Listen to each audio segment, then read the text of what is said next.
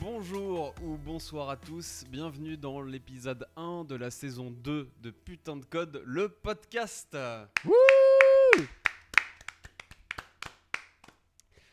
Pour cet épisode, euh, j'ai la team habituelle à mes côtés, avec euh, depuis Toulouse Maxime, Salut, salut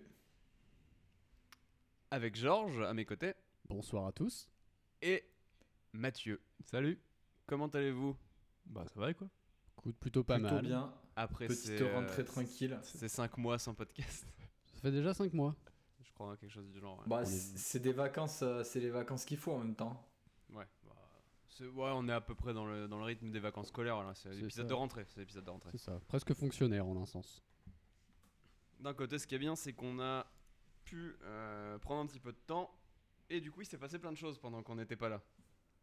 Il y a eu euh, une sacrée annonce du côté de React dont on va parler euh, juste après. Jamais qu'il y en a eu plusieurs des sacrées annonces. Oui, oui, il y en a eu plusieurs, mais on va, on va y venir dans, dans quelques, dans quelques secondes. Ne On précipitons pas les choses. Ensuite, on va parler de la sortie de Now 2.0. Euh, donc, bon, on va expliquer euh, ce que c'est pour ceux qui ne connaissent pas. Euh, on va découvrir un petit peu toutes les nouveautés du, du truc. Et Mathieu va nous présenter Framer X, qui est un outil de design. C'est ça. Mais pas que. Spoiler. Spoiler alerte. Et bah, du coup, j'ai envie de vous dire, on va partir euh, sur le premier sujet avec les annonces euh, qui ont été faites euh, du côté de la team React. Alors, il y a eu des annonces déjà qui ont été faites l'année dernière à la précédente React Conf qui se concrétisent aujourd'hui. Et il y a eu des grosses, grosses nouveautés. Alors, on va peut-être commencer par les, les, trucs qui ont, été qui ont été annoncés déjà l'année dernière. Par ordre chronologique quoi. Euh, ils ont des nouveaux noms, alors euh, donc on va, un petit peu euh, remettre ça en perspective. Qu'est-ce qui a été annoncé l'année dernière? Déjà, il y avait eu React Suspense, qui est une feature qui va corriger tous vos problèmes de loader sur sur vos interfaces. En quoi ça consiste React Suspense? Ça va aller chercher dans votre arbre de rendu tous les éléments qui sont en attente, que ce soit un composant qui n'est pas encore chargé, que ce soit une requête réseau, euh, peu importe, tout ce, qui, est asynchrone, il va essayer de les récupérer ensemble et il va vous afficher un seul loader plutôt que vous afficher 18 loaders euh, pour vous afficher votre interface. Et évidemment, il y a un petit, euh, qui est configurable sur, ce, cette feature qui est suspense. Et ça règle un problème qui est très très très difficile à, à gérer euh, jusque-là. hein, euh, globalement, à moins de, de garder toutes les promises au même endroit pour un composant donné et que tout est conscience de tout, ce qui est impossible à faire. Là, au moins, on a un primitif dans React qui nous permet de le faire.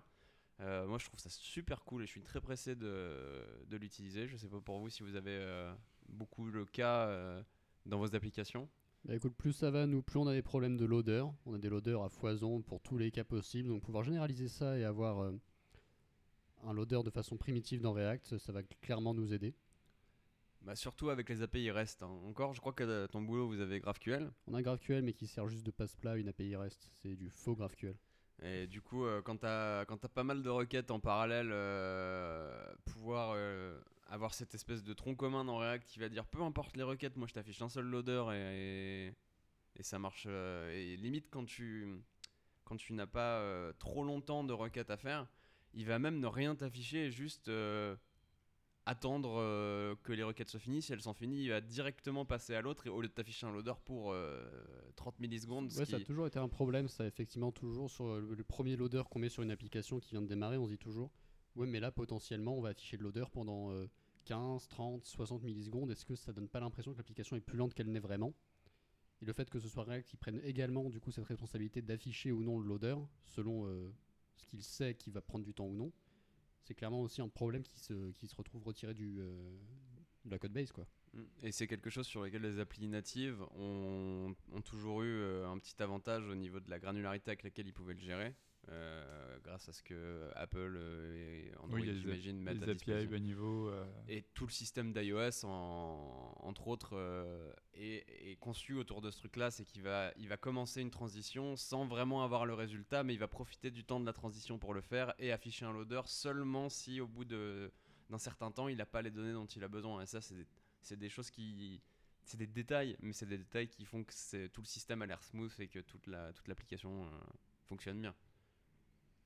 Et euh, moi j'avais une question par rapport à Suspense, c'est euh, la façon de l'utiliser en fait. Si j'ai bien compris, euh, on met un, un gros composant qui s'appelle Suspense aux alentours et on y passe des children, donc tout le reste de l'app. Et il y a une props pour le, le loader justement Ou le Il y a une props loader pour ou le loader où on passe le, on lui passe en gros le, le composant soit donc avec un petit shimmer avec l'UI avec des petits bâtons à la place des, à la place du texte, soit on met le loader et on lui passe un timeout. Et, Et du, du coup, c'est un truc qu'il faut mettre. euh, tu wraps ton appli avec. Du coup, la mise en place, elle est simple. Mais est-ce qu'après, à différents endroits, il faut aller placer des. Dans tes Tu- composants qui ont potentiellement des trucs ou pas nécessairement? Bah, tu les mets où tu veux. Tu peux en mettre un tout en haut de ton app euh, pour gérer, on va dire, les cas, euh, le cas global. Les transitions de page, par exemple. Voilà. Et là où euh, tu as plusieurs requêtes où tu vois qu'il y a un problème d'affichage des loaders, bah là tu peux en mettre un. euh, et ça va marcher comme les- le système des error boundaries. Alors je sais pas si c'est Oui, très utilisé encore cette feature, même si elle est là depuis quelques mois. Euh, ça va récupérer en gros tous les loaders qui sont à n'importe quel niveau en dessous. Donc en fait tu peux mettre un composant suspense n'importe où dans ton app, il va juste attraper tout ce qui se passe en bas. L'avantage aussi, c'est que ça te file un système de gestion, c'est-à-dire que tu te retrouves avec potentiellement, tu vas avoir ton composant euh, qui va afficher une liste et tu vas avoir ton, euh, ton shimmer spécialisé pour être affiché pendant le chargement de ce composant. En fait, tu vas pouvoir avoir une- plusieurs plus, pe- petits loaders qui vont tous être gérés de la même façon, mais qui vont tous être à avoir une forme différente. C'est exactement comme, enfin, comme tu disais, Error Boundaries, euh, c'est Component Did Catch pour, euh, pour Ouais, les gens qui ne voient pas forcément. Euh, effectivement, on peut mettre l'erreur au niveau de la page. On va dire euh, quelque chose n'est pas bien passé et on remplace toute la page. Ou euh, si vous voulez qu'il y a un composant, euh, un composant qui tape sur une API qui est assez instable, par exemple, vous voulez une erreur qui est très localisée, qui s'affiche différemment, etc. bah, vous pourrez l'afficher différemment en mettant un deuxième component Did Catch plus bas en fait dans Voilà. l'arborescence de votre application. Et l'avantage de, de, de Suspense, en fait, c'est qu'il agit vraiment. Il y a un super talk là-dessus qu'on mettra dans la description. En fait, il agit comme un try-catch. D'ailleurs, ça fonctionne avec un système de try-catch euh, en dessous parce que ça réplique un, truc qu'on, dont on a déjà parlé dans les podcasts et qui, n'existe pas encore en JS. Ça s'appelle les effets algébriques. Et en gros, bah, on, va, on va dire le loading se déclenche à un instant T et il va aller chercher dans le dans la call stack, en gros, dans, dans, dans toutes les fonctions qui l'ont appelé, si quelque chose veut y réagir ou pas. Si tu veux y réagir, tu vas afficher ton loader localisé. Si tu veux pas y réagir, bah il va remonter jusqu'en haut et il va, il va se démerder, en gros. Ouais, ça nous fait quand même une bonne grosse feature euh, qui, qui fait un bon gros taf euh, de malade euh, et qui est super simple à mettre en place quoi. Ouais, et pour la performance perçue, ce qui est globalement un peu la métrique, que- une des métriques en tout cas les plus importantes euh, pour les utilisateurs, ça va permettre de faire ça ultra facilement, alors qu'à jusque-là c'était quand même une, une bonne grosse galère. En fait, c'est ça, c'est que ça rend vachement plus trivial un problème qui est très dur, mais qui est hyper bénéficial pour euh, les utilisateurs finalement. C'est-à-dire, c'est pas vraiment au niveau de euh, la DX, enfin, il y a une énorme partie de DX là-dedans, mais c'est surtout pour l'UX que c'est intéressant. Un problème qui était difficile maintenant est devenu super facile à résoudre. Bah tu seras, enfin vous serez tous d'accord pour dire que euh, les librairies, il faut les choisir euh, spécialement quand ça amène quelque chose aux utilisateurs et non pas aux développeurs. hein. On reviendra sur ce petit troll si on a le temps. Mais du coup, bon voilà, ça veut dire qu'on a atteint la limite de ce sujet. Maintenant, on va pouvoir passer au suivant, qui un autre truc qu'ils avaient annoncé à l'époque. euh, ils avaient un nom qui était un peu moins bien. C'était le time slicing, qui était pas effectivement c'est ouais. pas très parlant. Euh, ils l'ont appelé maintenant la feature Concurrent React. Alors, Concurrent React, ça veut dire que globalement c'est magique euh, grâce aux petits changements d'API qu'ils ont fait en, en étant un peu plus strict, en disant voilà, t'as pas le droit de- d'utiliser euh, will receive props, tu vas utiliser euh, get derived state from props, etc. Tous ces petits changements d'API anodins qu'ils ont fait depuis quelques temps. Euh, ils- ça leur permet de partir du principe que tout est asynchrone dans vos composants et ça leur permet de découper en petites tâches euh, tout, ce qui va se passer dans, dans votre euh, rendu React et ça va vous optimiser la perf gratos. En gros, ça va prioriser les updates pour dire voilà, si je tape dans un input, bah, c'est immédiat et puis le reste peut attendre un petit peu parce que l'utilisateur va être concentré sur l'input. Euh, il va euh, prioriser les animations pour qu'elles aient l'air smooth, même si le contenu à l'autre bout de la page n'est pas updaté, bah, on s'en fout, c'est l'animation qui compte. Et du coup, il optimise ça avec des petites euh, optis, des- il, va exécuter, euh, il va exécuter ça à la frame. Enfin, ils ont trouvé plein de petits mécanismes euh, pour faire ça de manière performante. Et ça, là encore, on gagne pas spécialement du temps réel. On gagne pas. euh, c'est comme, c'est comme les téléphones qui font la course à la spec. On gagne pas de la, de, de- du hardware pur. On gagne, on gagne pas euh, de la perf, perf pour la perf. C'est de la performance perçue là encore qui, euh, qui en bénéficie et qui gagne beaucoup parce que il va exécuter la même quantité de boulot. Il va même l'exécuter peut-être sur des, sur des, des, des- des temps qui sont plus, plus longs. Mais Bah ouais, finalement, parce que ça être rajoute de la computation, quoi. Voilà, et l'UI va être beaucoup plus euh, responsive. Euh, elle va répondre tout de suite au lieu de, de. Je sais pas si vous avez déjà rendu un graphe avec, euh, avec 15 000 ou 30 000 points. Euh, en SVG, globalement, il commence à galérer un petit peu. euh, bah là, du coup, il va vous rendre les points au fur et à mesure.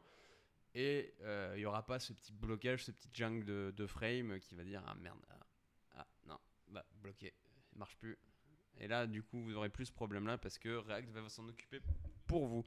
Et ça encore, je trouve que c'est euh, une feature euh, assez géniale parce que ça fait du boulot pour nous sans changer les API. Vraiment, il y a eu des petites optis, mais sans vraiment changer le truc. Et euh, bah, on va tous pouvoir en bénéficier quasiment gratos et c'est toutes les interfaces qui vont se retrouver meilleures. Donc si on, si on a mis à jour notre code base environ les components euh, will, ca- euh, will mount, tout ça, du coup on en bénéficie gratuitement. On mettra juste à jour React et ça a marché. Exactement. Enfin, à l'heure actuelle, il, Bah, faut, il faut wrapper l'app avec un petit composant qui va dire euh, React Concurrent Mode. D'accord. comme un higher order component.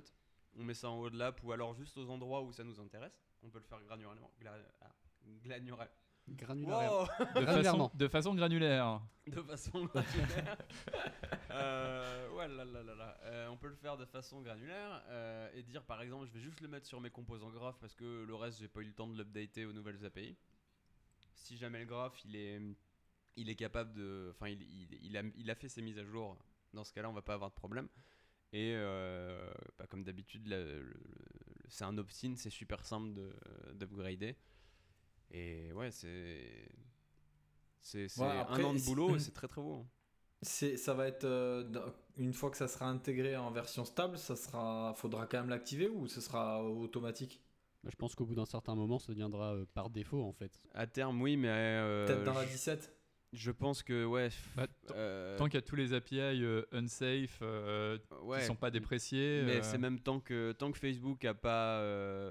Tant que Facebook a pas mis à jour sa, sa grosse code base de React, euh, globalement, euh, tant qu'ils auront des composants qui n'ont pas été mis à jour, et Dieu sait qu'il y en a chez eux, ça restera un opt-in, euh, ou alors au moins il restera l'ancien, euh, l'ancienne façon de faire euh, qui restera disponible au cas où. Voilà, c'est-à-dire tant Ouais, que ouais. code base de, de Facebook sera pas aux normes de euh, ce que préconise React lui-même, fondamentalement, ça ne deviendra pas standard. c'est, c'est pas nécessairement vrai euh, ce genre de, de réflexion parce qu'ils ont quand même une code base avec euh, plusieurs milliers de composants et quand ils sortent des nouvelles features, euh, ils peuvent pas, ils peuvent pas mettre tous à, à jour tous leurs composants. Bah, justement, c'est ce qu'on dit, c'est que ça restera toujours rétrocompatible d'une certaine façon. Oui, oui, so- oui, non, soit mais ça restera après, un opt-in de passer au mode concurrent et au mode de suspense, soit euh, un jour ils feront le switch, mais ils donneront un moyen aux utilisateurs euh, de, avec un code mode ou avec quelque chose du genre, de Mm. Ouais, faire ce qu'ils auront fait là-bas parce que vois ce que vous voulez dire. à, Ouais, ok. à leur échelle, ils peuvent pas se permettre de, de- de- de dire allez, Vous allez tous mettre à jour euh, les 40 000 composants React. C'est ça, c'est aussi un, c'est aussi un garde-fou. Le fait que, code- que Facebook ait une codebase aussi grosse, ça implique qu'ils doivent maintenir une certaine rétrocompatibilité parce que c'est très dur de maintenir une codebase euh, de cette taille-là. Ouais, le fait qu'ils doivent eux-mêmes gérer, doivent eux-mêmes gérer leur propre legacy fait que ça nous permet de nous de garder le nôtre pendant encore quelques temps. Ouais. Après, Google le fait aussi avec YouTube en utilisant du legacy.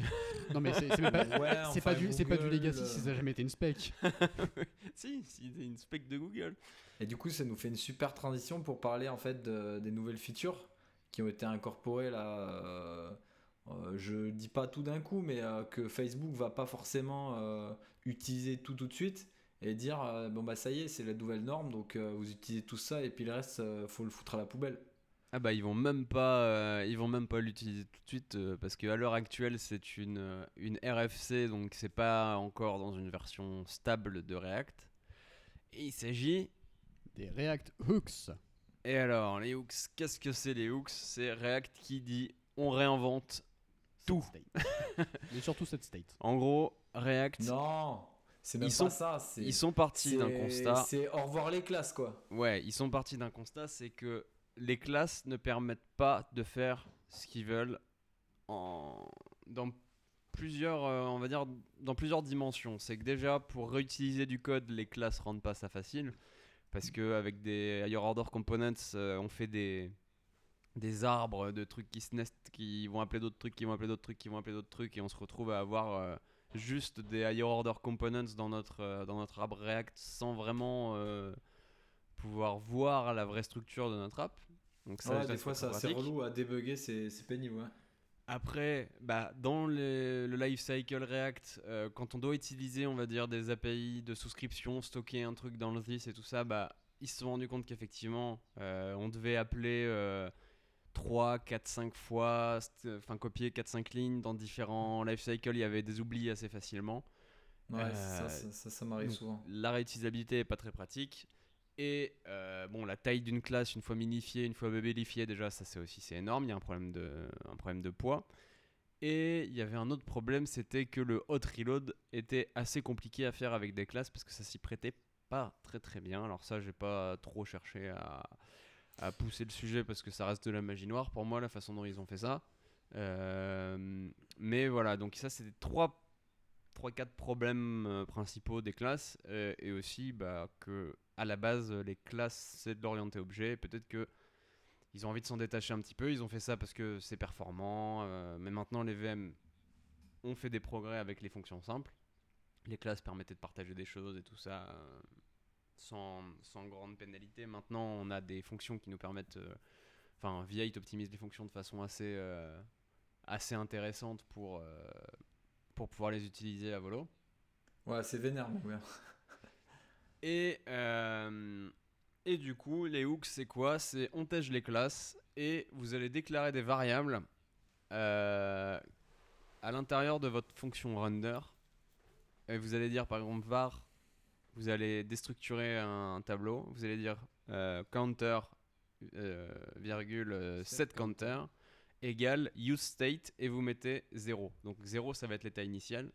Et à partir de ce moment-là, il y a un petit coup de magie qui opère, c'est que votre euh, variable counter, elle va toujours être euh, synchronisée avec l'état et la, la fonction d'update, elle va toujours re-render votre composant.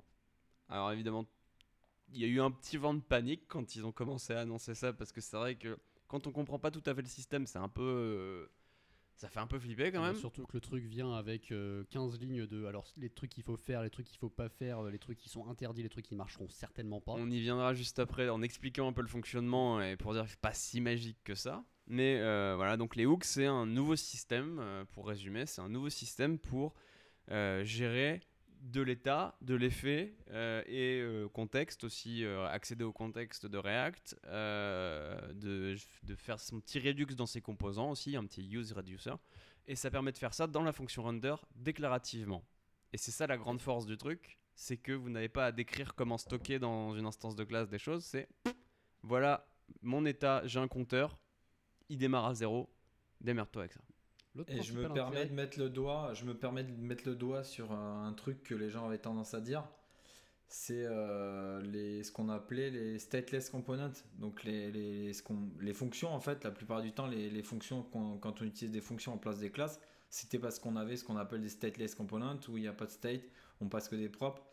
Et clairement, aujourd'hui, ben, on se rend compte que ces stateless components sont en fait juste des functional components et que il n'y a, plus de- y a plus de notion de euh, c'est stateless, c'est pas stateless, parce qu'on peut rajouter un state euh, juste avec un, un appel de, de useState, quoi. Ah oui, oui, il y avait le côté euh, aussi, je, ouais, je, veux pas, je veux rajouter de l'état dans mon composant, euh, dans mon composant fonctionnel. Je dois le transformer en classe. obligé de tout réécrire. Et c'était pas très pratique parce que ça faisait quand même un peu de churn au début. Et euh, Oh, c'est avec pas, l'histoire, c'est pas pratique, c'est juste pète couille parce que tu te dis, oh putain, faut que. non, mais faut dire Non, ce qui en est. En vrai, Alors le truc, là- moi, qui m'a, qui m'a, qui m'a vachement plu là-dedans, c'est que justement, on avait ce problème-là. C'est une question d'arbitrage sur est-ce que finalement, vaut pas mieux, du point de vue euh, cohérence de la codebase, faire toujours des classes parce que dans le doute, tu sais pas si un jour ou l'autre, tu seras amené à rajouter du state à quelque chose. ouais, c'est une question qui peut vraiment se poser, ouais, C'est une, effectivement. c'est une question qui s'est posée. On a fini par décider effectivement au travail de faire que des classes et avec euh, quelques rares fonctions ou des trucs comme ça. Mais là, le problème se pose plus et euh, a priori, vu les, avantages que ça va poser, effectivement, dès que possible, on va passer ça sur des hooks. Bah, faut attendre un petit peu quand même parce que c'est c'est une Oui. RFC. Il y a, y C'est une RFC, oui. Il y a bien que on a là dé- déjà sur Twitter depuis euh, depuis quelques semaines là ça commence à bien s'agiter à trouver plein de trucs qu'on peut faire avec j'ai vu C'est- des C'est bien documenté aussi. ouais hein. j'ai vu j'ai vu quand même des, des, des, des use cases des choses enfin des, des, des façons de faire des nouvelles choses que les gens ont trouvées avec euh, avec les hooks ils se sont bien amusés et je pense qu'on aura plein de choses qui seront énormément de choses qui seront possibles avec le temps de Mm. bah, découvrir un peu tout ça Il y a de ça aussi, c'est que toi, tous les exemples que tu as donnés depuis tout à l'heure, c'est inclus de base dans React. ouais ouais Tu l'as pas dit, mais euh, effectivement, le réduceur, etc., c'est de base. Et, et donc, du coup, toutes ces. euh, y a- y- on va vous linker euh, les, les talks euh, qui en parlent. Il y a un très bon talk de, de Ryan Florence qui, qui nous montre un petit peu comment il gère ses media queries, ces trucs comme ça. C'est vraiment bien foutu. Et alors, est-ce qu'on doit les utiliser maintenant? Non. Bah, clairement, Dan peut- a dit que non. Voilà, on peut expérimenter avec pour s'amuser, pour euh, découvrir des API, mais surtout, si, si vous euh, essayez ça un peu dans votre coin et que vous vous rendez compte qu'il y a des, il y a des trucs un petit peu difficiles, il y a des, il y a des use cases qui, qui sont un peu particuliers, surtout, allez dans la RFC, allez commenter, parce qu'ils ont pas, forcément, ils n'ont pas pu penser à tous les, à tous les cas. Euh, je pense que notamment sur les use effects, euh, on va découvrir quelques petites surprises parce que J'imagine. euh, vu que les hooks euh, vont sur des fonctions, ça fait disparaître entièrement le life cycle. Et au lieu de réfléchir en mon composant vient de monter, vient d'être updaté, vient d'être démonté, là, on se retrouve avec des effets donc, qui seront réexécutés quand des valeurs changent. On part dans le déclaratif total, c'est qu'il n'y a même plus de life cycle. Mais fondamentalement, est-ce que ça en fait pas du coup le plus gros changement de React, de, enfin de l'histoire de React quoi? Ah, clairement. Si, si, si, si. C'est vraiment le- pour moi, j'ai vu ça vraiment comme un changement de direction, comme un changement de paradigme total de React et de comment il doit fonctionner et comment il fonctionne. Ouais, et c'est là que il y aura, le, à mon avis, le plus de difficultés, c'est de transformer cette, euh, on va dire, ce côté granulaire qu'on a Mm. avec les life cycles. On optimise par moment, surtout dans le DOM, avec les inputs, avec, euh, Ouais.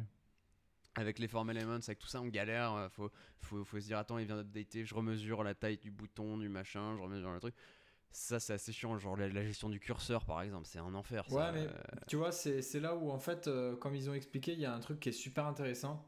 C'est que, euh, bah, typiquement, quand tu vas faire de la, de la, tu vois, de l'écoute d'événements, des, des, des ad event listeners euh, sur ta popote ou des trucs pour mesurer des morceaux, euh, plutôt que d'avoir à le faire, euh, tu vois, le did mount, euh, did update et le, le will and mount, euh, bah, tu fais, euh, je sais plus, je crois que c'est le use effect parce que bon, j'ai regardé un peu de travers, Ouais, j'ai ça, regardé beaucoup ça. de théories. Et en fait, tu crées un, un- un traitement au début et un traitement pour dire ça c'est à la fin. Et du coup, c'est lui qui va euh, voir si c'est nécessaire et ça va, ça va recouper avec les features comme le, le time slicing là et, et peut-être même suspense où il va décider oui ou non est-ce que j'appelle ce truc maintenant ou est-ce que finalement je peux l'appeler un peu plus tard parce que euh, bah, voilà, j'ai fait des mises à jour euh, qui sont plus prioritaires. Donc euh, je pense effectivement, comme a dit Georges, c'est d'un point de vue ex- expérience de développement. au début, on va vachement y retrouver nos petits parce que on va pouvoir dire ok bah en fait le life cycle je vais le traduire d'une telle manière et puis on va comparer un peu ouais bah, grosso modo un composant comme ça bah, tu le traduis comme ça et puis euh, on va s'y retrouver. Et en fait petit à petit je pense qu'on va on va sûrement en oublier le life cycle de React. Euh, on va oublier tous les euh, components euh, bidule truc pour avoir euh, peut-être quelque chose d'encore plus simple. Parce que enfin voilà. Du coup c'est Ouais, ça c'est cool, sûr, mais qu'à- je pense que à la au fin on va avoir début- quelque chose qui sur la plupart des cas sera beaucoup plus simple. Même Ouais, mais au si, début, on aura- va galérer. tuner, on n'aura pas besoin quoi Au début, on va Ouais, un peu ouais, galérer ouais. sur tout ce qui est euh, will receive props, ces choses-là. euh, ça, va être des, ça, va, on- ça va être des nouvelles choses pour euh, gérer, on va dire, les, les, les composants contrôlés, les choses comme ça. Va falloir redécouvrir un petit peu l'API, je pense. C'est sûr, c'est sûr, hein, ils l'ont dit. De toute façon, il y a des, il y a des paramètres, euh, il y a des paramètres euh, pas cachés, mais il y a des paramètres dans UseEffect que t'es pas obligé de mettre. Tu peux mettre un truc en mode pas très optimisé, et puis si tu veux optimiser, tu peux ajouter des nouveaux callbacks ou ce genre de choses. Ça va vraiment. euh, Mais je pense que ça va simplifier euh, encore plus pour les cas euh, basiques, quoi. Euh, ça va vachement simplifier, à mon avis, euh, l'utilisation que qu'on a sur certains composants de, de petites choses, quoi. Alors Ah oui, et sûr puis- que des moments, on a des composants assez balèzes euh, où on a vite des traitements de port, mais euh, Ouais, et puis il faut le mettre aussi en perspective avec tout ce qu'ils apportent à côté, notamment Suspense, Concurrent, et euh, ils en ont pas trop reparlé cette année, mais du- de la gestion de cache pour faire des requêtes en inline dans, les, dans le render.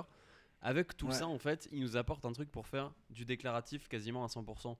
Et il y aura très peu besoin pour des petites apps d'utiliser du- des choses assez compliquées comme on peut le faire aujourd'hui.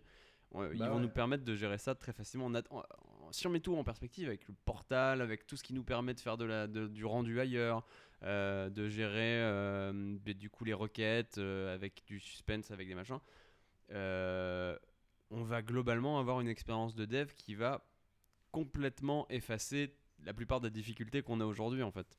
Moi, la question que bah, je me posais, parce que j'ai enfin, j'ai été plus ou moins confronté à ce truc-là, j'ai un, un collègue qui doit faire une formation React, enfin qui a commencé à écrire sa formation React et qui a, qui a quasiment terminé genre la veille de l'annonce de React Hooks et qui s'est retrouvé à se demander est-ce que est-ce que mon truc vient pas de devenir obsolète? Est-ce que mon talk vient pas de devenir obsolète à cause de ce truc-là? Est-ce que tout ce que je vais apprendre à- aux gens à qui je vais faire une formation sur React, est-ce que ça va pas devenir obsolète dans un an, deux ans, trois ans?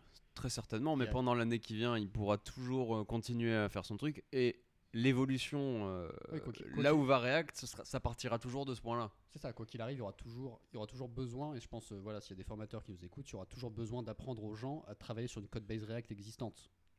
Forcément. Et de toute façon, euh, comme je disais, les, les- tout ce qui va être documentation des hooks va toujours prendre comme point de référence la façon dont c'était fait avant. Ce sera, ce sera jamais été appris pour rien en tout cas. On parlera à nos petits-enfants, on leur dira de moi, de mon temps, on avait des components received props. Ouais, mais c'est. C'était une bonne vanne non, non, mais si, si, c'était. c'est- En fait, euh, moi j'étais vraiment en train de penser euh, d'avoir une réflexion en interne là-dessus. Ouais, aussi, mais. euh, Et, et du coup, je me disais vraiment, euh, c'est là qu'on voit que. Et je me suis dit ça il y a un petit moment déjà, qu'une librairie comme React, euh, elle va pas périmer comme un, comme un jQuery, comme un Angular, parce qu'ils ont une façon de faire qui est assez euh, level euh, sagesse euh, de Yoda, quoi. Les mecs, ils ont une librairie qui est, qui est quand même. d'un côté, elle est simple, mais d'un côté, elle est assez folle, comme on le voit de plus en plus avec les features qui nous amènent, où en gros, t'as rien à faire et ça fait des trucs de, de malade, quoi. Des, des optimes et tout ça. Et, et ben là, ça se trouve, en fait, le React qu'on qu'on fera dans deux ans, bah, ça sera toujours du React. Ça, on sera peut-être en 17, 18 ou 19. Mais euh, d'un autre côté, on va avoir en fait euh, du code qui sera pas du tout le même qu'on faisait en React euh, 0.12, 0.13, 0.14. Et ça, c'est assez cool en fait. Moi, je trouve c'est super prometteur parce que les gens disaient, ouais, euh, j'ai quelques, hum, j'ai quelques mémos dans mon agenda, genre, ouais, React, les gens ils vont pas rester longtemps, le CSS in JS ça restera pas. Et là, je pense qu'il y a pas mal de gens qui se sont mis le doigt dans l'œil à rester obstinés un peu avec leur, euh, leurs anciennes façons de faire, mais euh, React, il nous en amène tellement des nouvelles que. pff, Et, et déjà, ils ont la sagesse surtout de quand, il- quand le, le langage permet quelque chose, de l'enlever de la bibliothèque, ce que jQuery n'a pas fait parce que fallait de la rétrocompatibilité, dire ah, le, je sais pas, le class list arrive, euh, jQuery va pas virer son add class, son remove class, son tout ça. Euh, React, du coup, quand il y a une feature qui arrive, il l'enlève. Ça a été le cas du create class quand les classes euh, S6 sont arrivées à l'époque. Ils les Ouais. ont pas, ils- enfin ils l'ont déprécié, ils l'ont pas viré, ils l'ont déprécié parce que le Ouais, langage ils font permettait ça de le faire. proprement quoi. Et, euh, et euh, même ce qui est assez ouf, c'est que là, enfin, si on reprend l'histoire des hooks, euh, les mecs, ils ont emmené une feature qui, à mon avis, je suis quasi sûr qu'ils l'utilisent déjà dans leur code base. Ils l'ont, ils- parce que pour proposer un truc comme ça en, étant React, euh, la team React, tu fais pas un truc que tu as juste fait en théorie. Je suis sûr, ils ont fait de la pratique avec. Et on sait tous de toute façon que Facebook, ils ont, leur version de React qui est toujours désynchro avec ce qui est open source, la version qu'ils ont en interne où ils font Mumuse. Donc déjà, ils ont dû jouer avec euh, sur, à mon avis, quelques composants. Ils te sortent ça, bon, ils te disent c'est en alpha, surtout l'utilisez pas. Ils te mettent une doc de gros malades et ils te disent surtout l'utilisez pas. Et au final, euh, enfin, je sais pas, genre trois jours après, tu avais déjà des sites euh, avec des librairies de hooks. Euh, tu avais déjà pas mal des repos qui avaient euh, des bonnes collections de hooks euh, qui étaient, voilà, qui est- c'est sûr, c'est expérimental, mais quand tu vois autant d'expérimental, euh, comment il peut être prometteur, c'est, ça donne quand même bien envie de, croire dans la Team React, quoi. C'est ça en fait qui me plaît beaucoup dans React, c'est que j'ai pas l'impression que dans toutes les autres bibliothèques qui existent sur le marché, il y en ait une qui, à ce point-là, fasse grandir ses développeurs avec elle. En fait, j'ai vraiment l'impression, tu sais, que tu commences React et en fait tu suis un peu l'évolution de React et tu deviens, je vais pas dire meilleur dev, mais pas loin en fait. React, c'est le Apple du, du front-end. Bah, moi, je te dirais, je, je ça, te ça dirais ça, drague dé- l'industrie. ça dépend. Regarde la team Angular, euh, la version 2 elle est sortie. Ils ont dit vous allez devoir apprendre un tout nouveau framework, on est gentil, et en plus vous allez devoir apprendre le, Ouais, JavaScript mais typé. justement, regarde, quand tu, fais, quand tu fais un gros changement d'une version 1 à une version 2 comme ça, bah, t'as pas forcément envie de, euh, de Non, mais passer à c'est- la version 2. Si- oui, c'était- ironique, troll, ils ont perdu énormément de gens. c'est- Non, mais Ah, je sais que ça, c'est un ils- troll, ils, mais ils ont tué, ils sont Le- auto-flingués, quoi. le, le point de vue est bon, c'est-à-dire en faisant des, petites des petits ajustements au fur et à mesure comme ça, tu donnes. T'amènes tes développeurs où ça, tu veux. Oui. T'amènes tes développeurs où tu veux, et globalement, jusque-là, ça a toujours été dans une bonne direction. Et, et du coup, ils servent, c'est pour ça que je disais que c'est un peu le Apple du front-end, c'est qu'ils servent de. Ils prennent le risque au début, ils servent de, de modèle au reste de l'industrie un petit peu. C'est, on a vu dès qu'ils ont sorti les hooks, euh, Vue.js a sorti euh, un, un ersatz de hooks euh, en démo pour montrer. Comme, Svelte aussi. ouais. comme il y a un an ou deux, euh, Quand Hum- Humber a sorti un Virtual DOM. voilà, Bah, comme à Humber- chaque fois, de toute façon, comme à chaque fois. toujours. Et du coup, voilà. euh, Enfin, vu, vu c'est le plus drôle encore pour le coup. hein. oui, ouais. Non, mais Re- React, c'est iOS, et Vue, c'est Android. hein. Euh, Il y, a, il y a deux choses qu'on n'a pas dites. euh, on n'a pas eu l'occasion d'en parler. euh, ça fait un petit moment qu'on n'avait pas fait de podcast. C'est euh, React Memo et React Lazy. Bah, je te laisse. euh, J'ai pas trop suivi de quoi il s'agissait, donc je te React laisse. je Memo, te en laisse fait, c'est React Memo, c'est très simple. Le Lazy, j'avoue, j'ai même pas regardé, mais le React.memo, en fait, c'est un, c'est juste une fonction qui permet de, de wrapper euh, ben, un functional component qui, qui était appelé parfois les stateless components. Et en fait, euh, ben, ça fait l'équivalent d'un pur component, c'est-à-dire que ça met un, ça utilise un memwise en fait pour optimiser. Et, euh, Et ils euh, l'ont mis dans les hooks, compris. ça, avec use memo. Mm. Oui, c'est disponible. Non, non, non, justement, c'est pas un hook, c'est un truc qui est sorti en 16.16. Oui, oui, Non, mais ils l'ont, ils l'ont ajouté également dans les hooks. C'est déjà un hook D'accord. aussi également. Ok, Euh, c'est c'est assez euh, fou. Bah, c'est Ouais, assez donc- fou, voilà. Et React Ça, Lazy, c'est- alors j'ai React Lazy, en fait, c'est l'équivalent de React Loadable en fait. Oui, donc ça, Mais, ça te euh, permet de direct- wrapper un import dynamique. C'est ça. Et, ouais, euh, voilà. ça, c'est- Euh, et je- ça, ça, comme feature, c'est quand même euh, ultra ouf aussi parce que, bon, euh, Suspense n'étant pas encore là et tout ça, ça donne quand même encore un nouveau moyen de- d'améliorer la paralysation qui est euh, bah, le cœur de la problématique de React, c'est faire une expérience. euh, Bah, une ça marche, qui- ça qui est marche avec. Suspense, hein, euh, Ça React donne- Lazy, il Ouais. me semble. Ouais, ça, donne, euh, c'est- ça donne surtout la possibilité de splitter les bundles en fait. Euh, donc avoir plusieurs fichiers JavaScript qui seront loadés en asynchrone, euh, histoire de pas avoir des fichiers de plusieurs mégas quoi. Ouais, c'est ouf.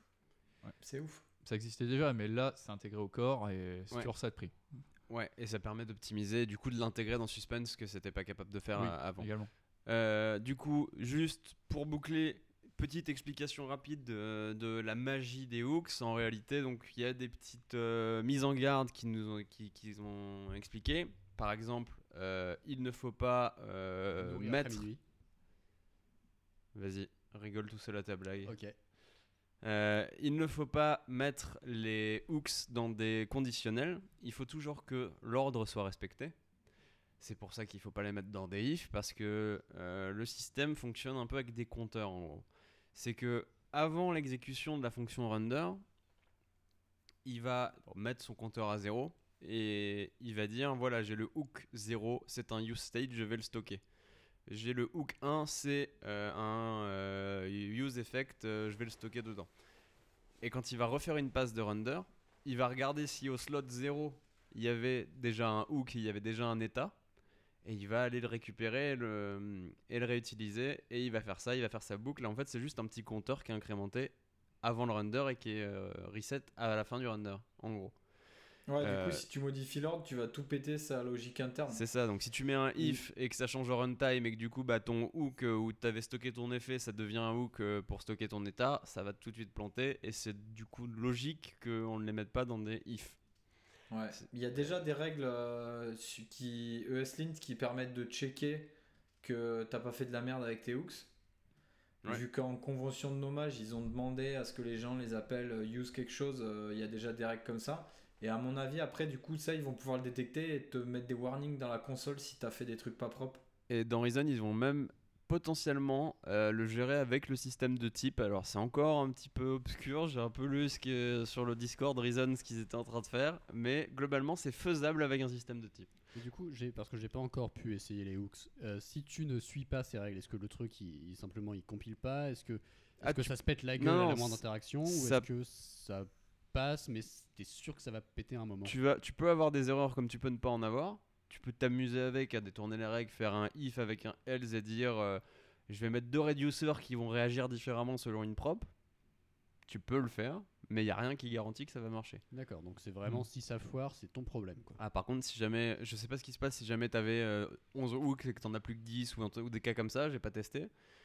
Mais à mon moi, avis, il y a je- des moi, chances je que ça dirais, pète. sans, sans avoir testé, euh, on peut s'attendre à avoir un warning parce que s'il y, y a une diff, euh, s'il est capable de voir qu'il y a une diff euh, sur le nombre, par exemple, ça, il va pouvoir le détecter. Si après tu fais, euh, tu changes complètement ton state en partant d'un int et qu'après tu files un object et qu'après tu donnes une fonction, je pense que soit tu vas avoir des erreurs runtime, peut-être avec un warning en plus parce qu'il va peut-être faire un, un petit test. euh, de, de- de- Effectivement, sur un type, un type off ou un truc comme ça mais à mon avis on va avoir droit quand même à du warning sinon ils seraient pas trop connaissant React euh, la team React ils auraient pas trop permis qu'on puisse avoir un truc YOLO qui te mette pas de message d'erreur et qui te qui t'aide pas quoi Bah, après, j'aurais plutôt mis un crash moi directement en Mm, dev. C'est encore, c'est encore une RFC, c'est peut-être des zones sur lesquelles ils sont en train de travailler parce qu'ils n'ont pas encore tout, euh, toutes les solutions sous le coude.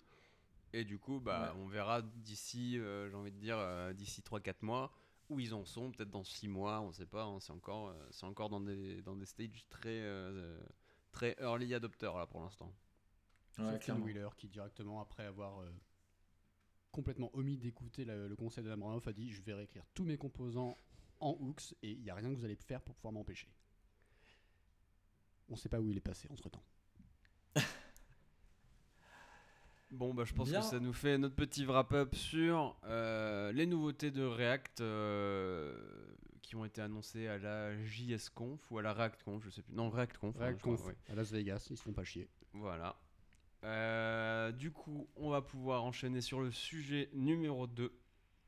Euh, bah, Mathieu, je te Ma- laisse commencer. maintenant hein, on, on peut enchaîner sur le sujet maintenant MDR C'est parce que ça s'appelle Now. On va parler de Now, comme l'a suggéré la blague.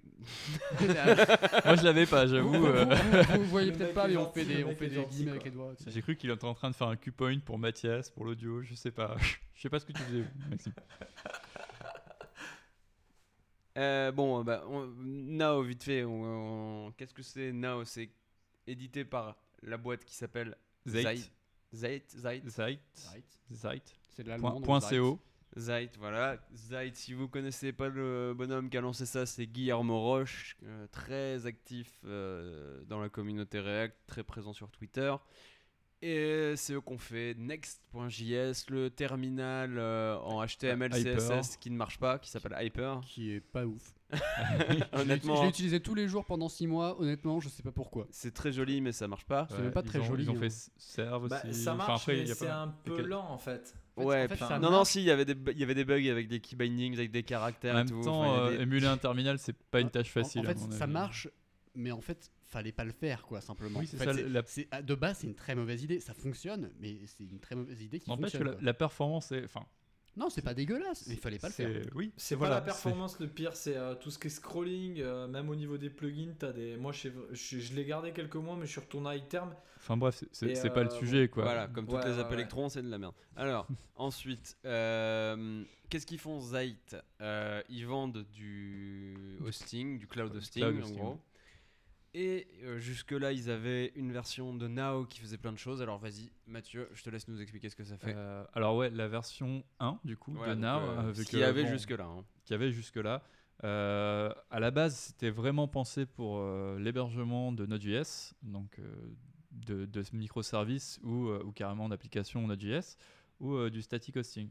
Donc ça a pas mal percé, on a entendu pas mal parler parce qu'ils avaient, euh, ils avaient un plan com en fait qui était assez canon euh, d'offrir en fait de l'hébergement gratos pour tous les projets open source. La contrepartie, euh, c'est que bon, on avait, euh, on avait de la bandwidth, enfin de la bande passante, tout ça qui était assez limité. Et notre code devrait être public. Donc, c'est-à-dire que n'importe quel site en now.sh, euh, on mettait slash public derrière et on avait accès aux sources du projet. Donc, c'était vraiment pensé pour l'open source. Euh, mais euh, ils ont réussi à l'agrémenter au fur et à mesure. Donc, à savoir, c'est une petite team, hein, ils, sont, ils sont une dizaine, une quinzaine, je crois, euh, à travailler en remote, à travers enfin, un peu partout. Ils ont réussi à agrémenter en fait Now de pas mal de fonctionnalités. Alors déjà des très bonnes fonctionnalités d'un point de vue bah, DX, enfin developer experience. Donc déjà un CLI qui est canon, ultra simple d'utilisation, il y, a même- il y a même une petite application euh, Voilà, je- macOS je- qui est pas mal. qui est arrivé par la suite. C'est pour ça que euh, oui, il y a même une application du coup qui a été créée par la suite où euh, globalement vous avez un projet Node ou un, du coup une application euh, Next.js. vous faites un drag and drop sur, sur l'icône Now qui est dans votre systret et ça va déployer en fait l'application automatiquement. Ça va vous ouvrir votre browser, ça va vous montrer toutes les étapes de déploiement, ça va vous donner une adresse, euh, une URL temporaire pour consulter votre projet. Donc euh, vraiment une DX très poussée. Et, euh, et un tas de fonctionnalités très sympas, genre de l'autoscaling, de la gestion d'équipe, pareil, qui arrivait plus tard. Ouais. Le support de Docker qui arrivait aussi plus tard. Après, moi, il y a un truc que j'aime pas chez Now. C'est j'ai euh, deux trois sites payants dessus. C'est que il y a un système de freeze du site quand t'as pas beaucoup d'accès et du coup la première personne après euh, un certain temps d'inactivité qui va accéder au site se mange mais une pénalité de temps Oui, au mais niveau ça- du ça, chargement c'est- de la page. C'est le même problème sur Heroku en fait. Ah, je sais pas, Ils ont, ils exactement, ils le ont même exactement le même système en Bah, fait. tous les, tous les tous les lin- hébergements comme ça doivent l'avoir euh, d'une manière ou d'une autre. hein. En fait, dans, dans l'idée, c'est parce que tu as dû prendre le plan payant le plus bas. Oui. Et du coup, Heroku, c'est la même. Ouais, si tu payes 7 dollars, je crois, euh, enfin le plan en 7 dollars, c'est pareil. Il y avait une bonne période tous freeze les- des tous- ressources. Tous les matins pendant deux heures, genre ah ouais non c'est lent mais les, les, les elles, elles chauffent quoi. Mais cela dit moi ce que j'avais vu sur Now que j'ai pas utilisé mais ça me rappelle énormément un truc que toi Mathias t'avais utilisé qui s'appelait euh, Cloud App je crois. Ouais. Qui avait un truc qui était assez similaire effectivement cette même notion de tu glisses un truc il te file une URL et que c'est accessible directement directement. Et Oui, je pense qu'ils se sont pas mal inspirés pour l'application Mac. C'est ce petit, euh, cette petite icône en haut à droite du Finder. euh, tu glisses et boum. ce côté euh, drag and drop. Et Est-ce que, est-ce que vous URL, saviez quoi. que c'est Guillermo qui avait fait Cloud Up? Ah bah Ah voilà. ah bah voilà. Sérieux? Ouais. Ah bah voilà, ça explique tout. hein. Tout s'explique. C'est que bah, pour le coup, j'utilise encore cette application. C'est le truc le plus simple pour partager des fichiers que je connaisse. Euh, euh, non, mais je savais pas, mais effectivement, ça explique beaucoup de choses. Ça explique beaucoup de choses. Et, euh, du coup, ouais, le petit problème justement que tu évoquais, enfin, petit problème, le problème que tu risque d'être corrigé avec la version 2 de Now, qui a été annoncée là il y a quelques jours. Parce qu'en fait, ils prennent un virage, on va dire, sur le produit et ils se concentrent essentiellement sur le serverless. Donc le serverless, je sais pas si ça vous parle un petit peu, les, lam- les lambda AWS, Euh, Explique-nous sans bullshit word en 30 secondes. allez, Sachant que le serveur, là, c'est lui-même un bullshit word, ça va être dur. Oui, alors du coup, euh, sans bullshit words, c'est euh, de la fonction as a service. C'est-à-dire que vous exposez une seule fonction. Et euh, du coup, elle va pouvoir être exécutée, on va dire, un peu partout, sur n'importe quelle machine. Et vous payez en fait au- la durée d'exécution.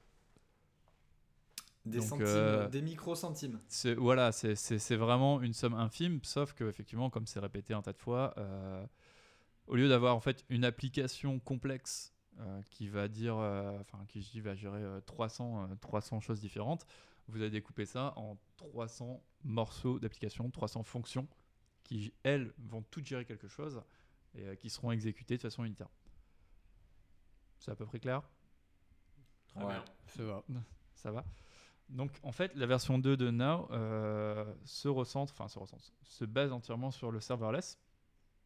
Et donc, ce qui va se passer, c'est quand vous allez euh, déployer votre application, par exemple, vous allez intégrer euh, Now sur GitHub, dans votre pipeline GitHub, quand vous déployez votre application, il y a ce qu'on appelle maintenant, enfin ce qu'ils ont appelé des builders. Donc des builders, dans votre fichier de conf, vous dites, par exemple, tel dossier contient du PHP, tu le gères avec now slash PHP. Tel dossier contient du Go, tu vas gérer avec now enfin, slash Go. Et à partir de là, en fait, il y a des builders qui vont transformer euh, tout votre code en fonction serverless de façon parallèle. C'est-à-dire que vous déployez, vous avez ce qu'on appelle un monorepo. Donc, vous avez toute votre code base en différents langages sur un seul repo GitHub. Et ben, il va tout, enfin, il va paralléliser les builds. Et si hein, il y a une code base qui n'a pas été touchée, et ben, il ne touchera pas non plus. Donc en fait, ça permet d'avoir des déploiements qui sont beaucoup plus rapides. Et, euh, du coup, bah, le, fameux Majestic euh, monorepo euh, propre, euh, enfin propre, qui a fait la fierté de, DHH, le mec qui a créé Rails. Après, c'est on aime ou on n'aime pas, clairement. Mais il faut savoir qu'il y a des très très grosses code bases dans le monde qui s'en servent et en soi, c'est pas pas un problème. C'est plus une habitude, une habitude à prendre. Euh, Ouais, c'est quand même plus confortable en général. euh, moi, j'ai. Enfin, pour les, les fois où j'ai- je suis allé sur des entreprises où c'était. euh, il y avait euh, plusieurs repos, et quand je dis plusieurs repos, c'est pas 2-3, ça fait 10, 15, 20. euh, ça peut vite devenir une horreur euh, de, de- de bosser sur des, des trucs comme ça. Le monorepo, c'est clairement. euh, pour les boîtes, c'est clairement cool. Et D'ailleurs, il y a des grosses boîtes comme Google et Facebook qui ont des. Euh, oui, Google, euh, c'est un monorepo. hein. Bah, de port. euh, il y a juste à- 250 Tera. C'est ça. Il y a juste à, c'est 6 gigas, c'est Facebook. il y a- juste à, à se dire, euh, quand tu as une feature à faire, si tu dois faire 5 PR sur 5 repos différents, hein, ou alors que tu pourrais en faire une, euh, euh, et tout, tout déployer en même temps sur tous les services, C'est une douleur. voilà, là, là, tu te dis quand même que le monorepo, il peut être sympa, quoi. Ouais, vas-y pour réclamer ta, ta, ta, ta peer review sur chacune de tes PR à travers 5 repos différents et te faire en sorte que tout soit prêt en même temps pour pouvoir merger en même temps et admettre que la CI soit prête. Mais ça, c'est peut-être Ouais, quelque chose ça, c'est, c'est- déjà c'est même pas merger, c'est au final c'est le déploiement quoi. C'est ça peut-être toujours c'est peut-être quelque critique. chose qui manque au, au truc de, de CI actuellement, genre Circle et Travis, ce serait de leur dire bah voilà, j'ai un repo, je veux déployer euh, en parallèle, on va dire, sur trois trucs. Euh, lui dire bah voilà, build pas ça si ça a pas bougé, build cette petite partie, déploie-la ici, et en gros qu'il soit capable de, de paralléliser ça euh, à l'échelle d'un repo et de pas te forcer à couper en un autre repo pour bénéficier d'un peu de parallélisme et d'un peu de d'un peu simplifier ton truc. Ça, ça peut être un bon truc, un bon signal pour l'industrie, je pense. Voilà, Mm. monsieur Travis, si vous nous écoutez, Euh, Monsieur Circle, c'est valable pour vous aussi. Par contre, le, le danger un peu du monorepo, c'est euh, quand on fait euh, des, euh, des bouts de code qui sont pas à interagir ensemble mais qui finalement sont liés quoi. C'est, je sais plus comment euh, Mathieu t'en avais parlé une fois là. Le- quand on fait des faux microservices en fait où, tout on fait semblant qu'on a plein de trucs découpés mais au final on l'a mal fait et au final on a un monolithe mais qui est en plusieurs euh, petites pièces. Il y a ce piège là aussi Ah avec oui. le monorepo quand même. Donc autant, autant pouvoir mettre un petit peu de, de typage statique et de test d'intégration à l'intérieur de son repo quand même pour... euh, Oui, bah, je, je pense que j'en ai parlé quand j'ai parlé de Protobuf, euh, Maxime. Ouais, c'est ça ouais. Euh, donc, à savoir en fait que euh, là, pour le, le tout début euh, de cette V2, Donc la V1 est toujours disponible, euh, on peut toujours s'en servir, ils ont pas l'intré- l'in- Parce qu'ils ont viré, euh, ils ont viré quand même quelques trucs de la V1. J'ai vu quelques gens sur euh, sur Twitter qui étaient pas contents. Ils ont viré Docker, je crois. Ils ont viré. Ah, ils ont viré. Ah, je j'ai pas suivi ça du coup. Ouais, j'ai vu des gens qui gueulaient pas mal. Mais il faudra qu'on regarde, qu'on. Ah, de- ah oui, tu veux dire que dans la version 2, il n'y a plus Il y a la plus fonctionnalité. Docker. Effectivement, oui, parce que du coup, je pense qu'ils vont passer entièrement sur cette logique de builder. Donc, comme je le disais, il y a plusieurs builders qui sont disponibles aujourd'hui, donc qui permettent euh, le déploiement de, fichiers statiques, donc de l'HTML, CSS. Euh, vous, avez un builder Node.js, un builder Go, Python, euh, et également un builder en fait pour faire du SSR, donc ser- server-side rendering React avec Next.js. À savoir qu'en fait, il y a toute la documentation qui est disponible et ils vont encourager la communauté à créer ses propres builders. Par contre, je suis curieux. Est-ce que ces, fonctions serverless, ces lambda, est-ce qu'elles peuvent s'appeler entre elles et communiquer euh, Ou alors est-ce qu'il y a des, des- des façons de communiquer C'est en faisant des appels serveurs avec du. Bah, généralement, en fait, elles s'appellent entre elles via une API Gateway. Et ça, ça se passe, genre c'est Amazon qui gère tout, euh, Oui. qui se démerde. En fait, euh, c'est- même ce que, ce que préconise euh, Zeit pour le moment. J'ai un peu regardé leur documentation. Donc, pour tout ce qui est document, enfin pour tout ce qui est database, etc., ils conseillent de passer par euh, justement une DynamoDB, euh, Firebase, euh, Google Cloud. Enfin, du coup, je dirais pas un de leurs concurrents hein, parce que tout l'écosystème de Zeit repose sur eux. Euh, C'est principalement AWS, je crois qu'il y a qu'un seul Oui. data center. Ah, y a pour- non, mais maintenant Cloud ils, ils supportent les, oui, ils supportent les trois. euh, Enfin, je sais qu'ils ont, ils ont un petit peu de Google Cloud et un petit peu d'Azure également. Hmm. Donc, euh, en fait, je pense que justement, euh, ils se sont intéressés un petit peu aux trois plateformes parce qu'ils savent très bien que leurs clients vont utiliser une API Gateway, vont utiliser des bases de données, etc. Et, euh, et si tu as envie d'avoir une latence faible euh, entre tes microservices, Autant que ce soit dans le même bâtiment. voilà, c'est exactement ça. Mais du coup, sachant que euh, c'est une, une 2.0, donc euh, ça implique potentiellement des breaking changes, est-ce que Now 1.0 ou 1.0 et, consorts sont toujours disponibles, sont toujours accessibles, ou est-ce que ça implique qu'il faut mettre absolument à jour ta codebase pour qu'elle soit compatible avec Now 2 Bah, pour le moment, en fait, euh, c'est toujours accessible. D'accord. Euh, c'est toujours accessible, il y a toujours la documentation complète sur le site, il y a toujours le pricing euh, de l'ancienne offre. Et du coup, en réponse aux, aux gens qui se plaignaient, Guillaume Roche a dit que globalement, tant que la V2 euh, ne permet pas de faire tout ce que la V1 permettait de faire, La la, V1 V1 reste. reste. D'accord. Euh, C'est Bonne réglé. réponse. et donc, Et pour- euh, ils, ont même pour- spoilé que- qu'il y allait avoir des, des trucs qui nous permettraient de faire euh, du serverless avec des, des bases de données, quoi. ah oui, mais ça c'est plus complexe. hein. Je pense que bah, derrière ils doivent tourner avec, euh, ils doivent utiliser un Kubernetes, mais On fera quelques Le- tests et puis on. ouais, le on- temps on qu'ils en ont une bonne couche un- d'abstraction par-dessus ça, euh, on a le temps. Ouais, on en reparlera dans, dans un prochain podcast quand ça marchera bien et qu'on pourra le tester. Ouais, alors à, à savoir que si vous voulez essayer, euh, du coup, c'est il y a des- une offre qui est beaucoup plus pas complexe, je dirais, mais euh, avant ça fonctionnait par palier. Maintenant, vous payez à la fonction. Donc euh, avec du coup un quota qui est assez généreux de base.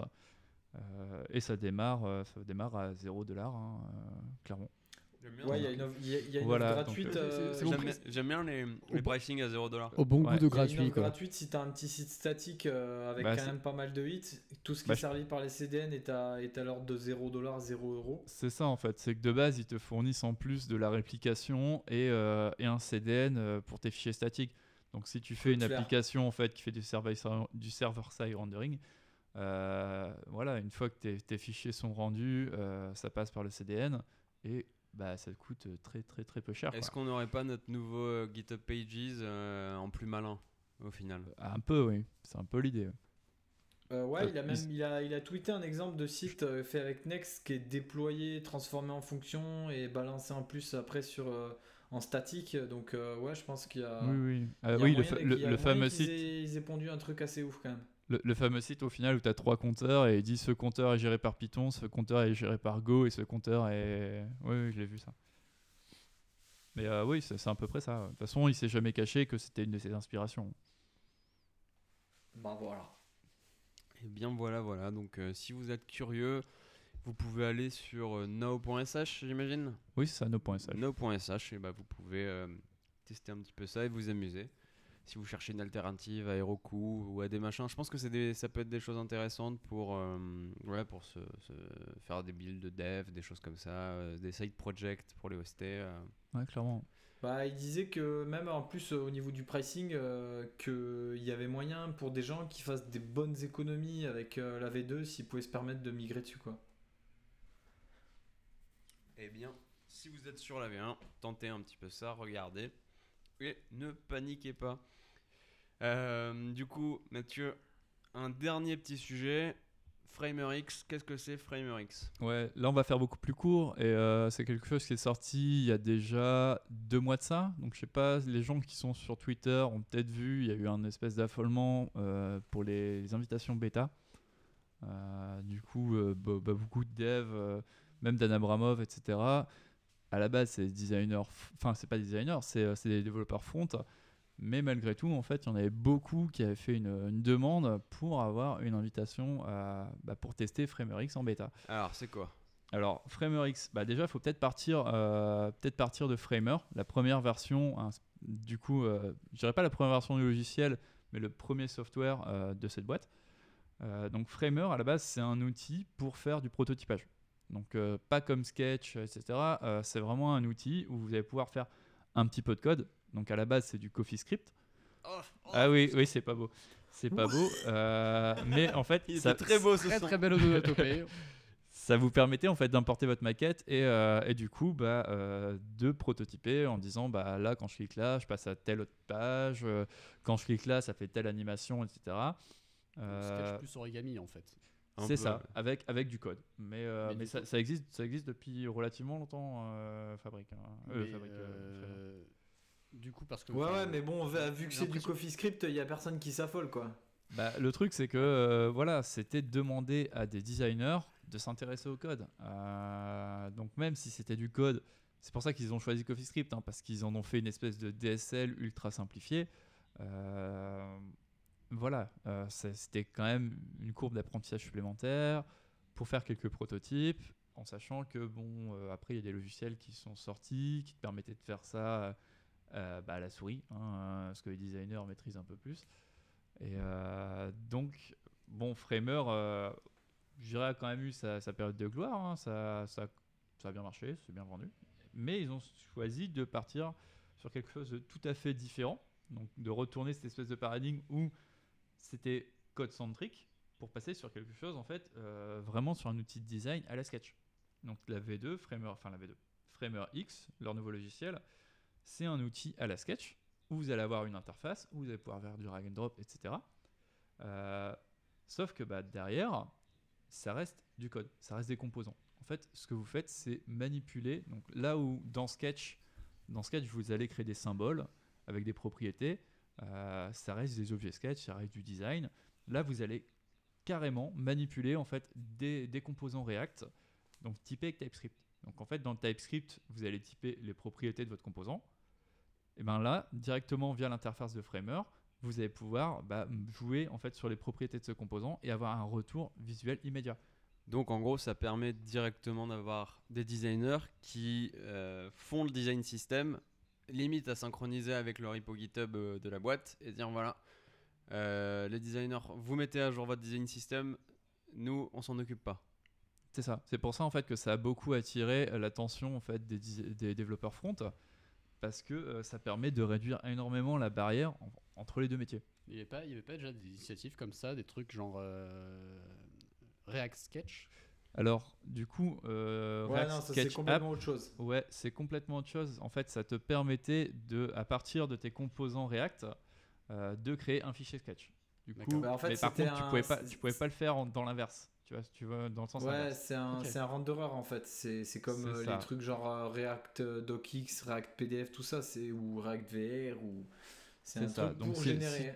Si le designer faisait une modification en fait sur, euh, sur le composant que tu as rendu en fichier Sketch, eh ben, il devait te le signaler euh, et à toi en ça, fait te de permet faire. de les- faire, euh, ça te permettait du coup de faire des, de la maquette après le code comme ça. Ouais, j'ai suivi la maquette. Regarde, j'ai suivi le style Non, euh, Non, non, mais, mais vraiment en fait. L'intérêt, euh, L'intérêt de trucs comme ça, c'était euh, en fait d'a- d'avoir une, une source de vérité. Parce que le problème Oui. qu'on a souvent avec les, les fichiers de design, c'est qu'ils sont implémentés. Déjà, des fois, ils sont un peu modifiés. Des fois, on rajoute des petites features vite fait, donc on modifie à nouveau le design sans forcément mettre à jour les sketchs.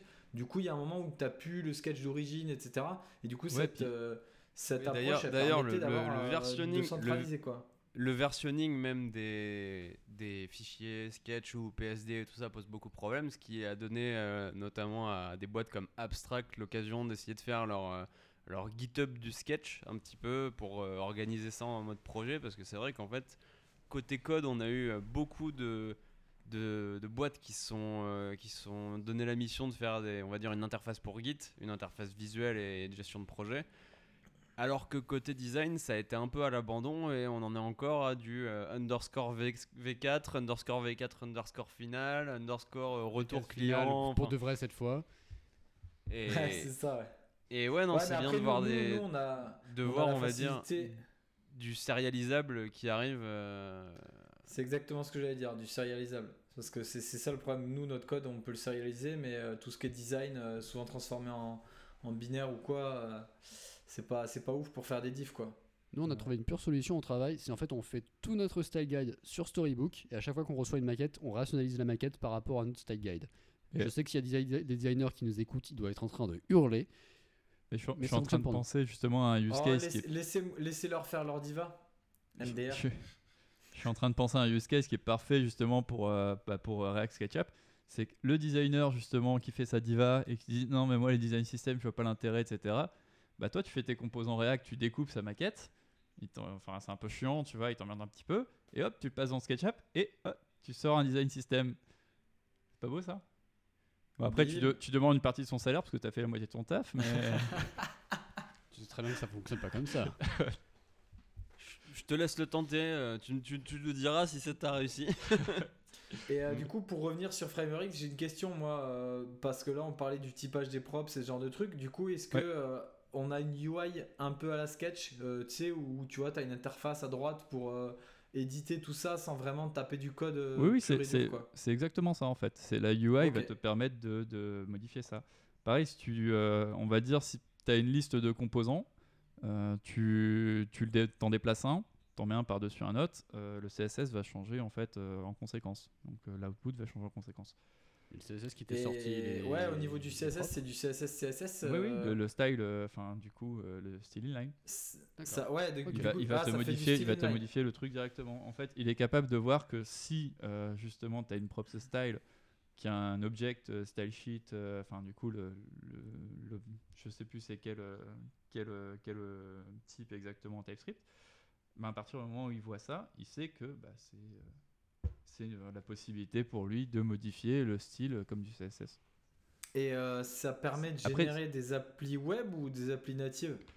Eh ben, en fait, euh, pour le moment, ça te permet de sortir des applis web euh, et également des fichiers, des fichiers framer, un petit peu comme des fichiers sketch, en fait, bah, des, des fichiers à destination du designer, quoi, pour faire des maquettes. Et par contre, le, au niveau du CSS, ça gère des solutions, on peut choisir le, le style ou c'est que des styles inline? C'est du style inline pour le moment. Ok. Yes. Bon, ouais, bah de toute façon, en même temps, et, et quand tu vois toutes les libs qu'il y a euh, et que c'est tellement le bordel, Après, bah, euh, écoute, après ça peut être cool. faut, faut se rappeler que la version 1 permettait juste de faire du prototyping. Euh, sur la version 2, on a quelque chose quand même qui est vachement plus poussé, qui te permet de générer du code qui, pour le coup, est pas trop crade par rapport à toutes les solutions qu'on a vues qui sortaient euh, du code via une maquette. Euh, et tu as aussi bah, la possibilité bah, de resizer, bah, de bouger tes composants, de les remplacer, etc., sans écrire de code.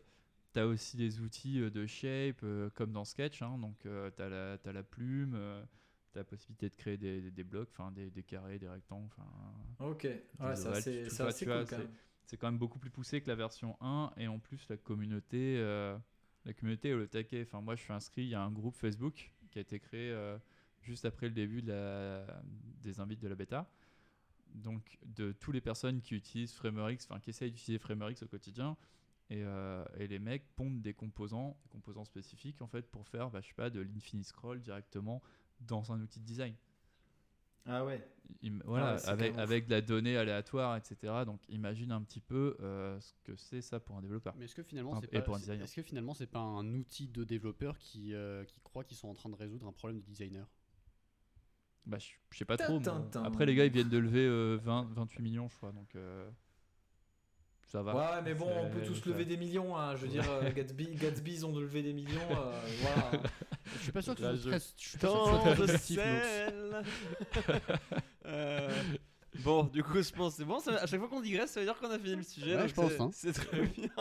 Tu remarques que Euh, c'est toujours non, Maxime qui bien. Du digresse coup, euh, du coup, euh, faut, faut vraiment tester FramerX ou c'est voilà. On, Bah, je, pense qu'en fait, si, si tu as un side project, etc. euh, Ça coûte combien? Deux? Ça coûte combien? Euh, J'ai pas le tarif en tête parce que je l'ai pas acheté. Est-ce que c'est cher? Non, je crois que c'est moins de 100 balles. Ça va. Et euh, Ou à moins qu'ils Ouais, faut sur. que- Enfin, euh, sur la version tu- 1, c'était sûr, c'était moins de 100 balles, mais la version 2 sont peut-être. Il y a une trial- il y a une trial au moins. Deux? Il y, a une, il y a une version trial pour tester. Oui, euh, c'est ça en fait. C'est c'est ce que je disais. Si vous partez, euh, si vous avez un- une petite idée de side project, euh, il y a une version d'essai de 15 jours en fait qui est disponible. Donc pourquoi bon, c'est pas cool, y ça. jeter un petit coup d'œil. euh, surtout si vous faites du TypeScript, ça va vous générer une partie de votre code base euh, qu'il faudra quand même retoucher un petit peu, quoi. Mais globalement, c'est assez propre. Eh ben, on essayera tout ça.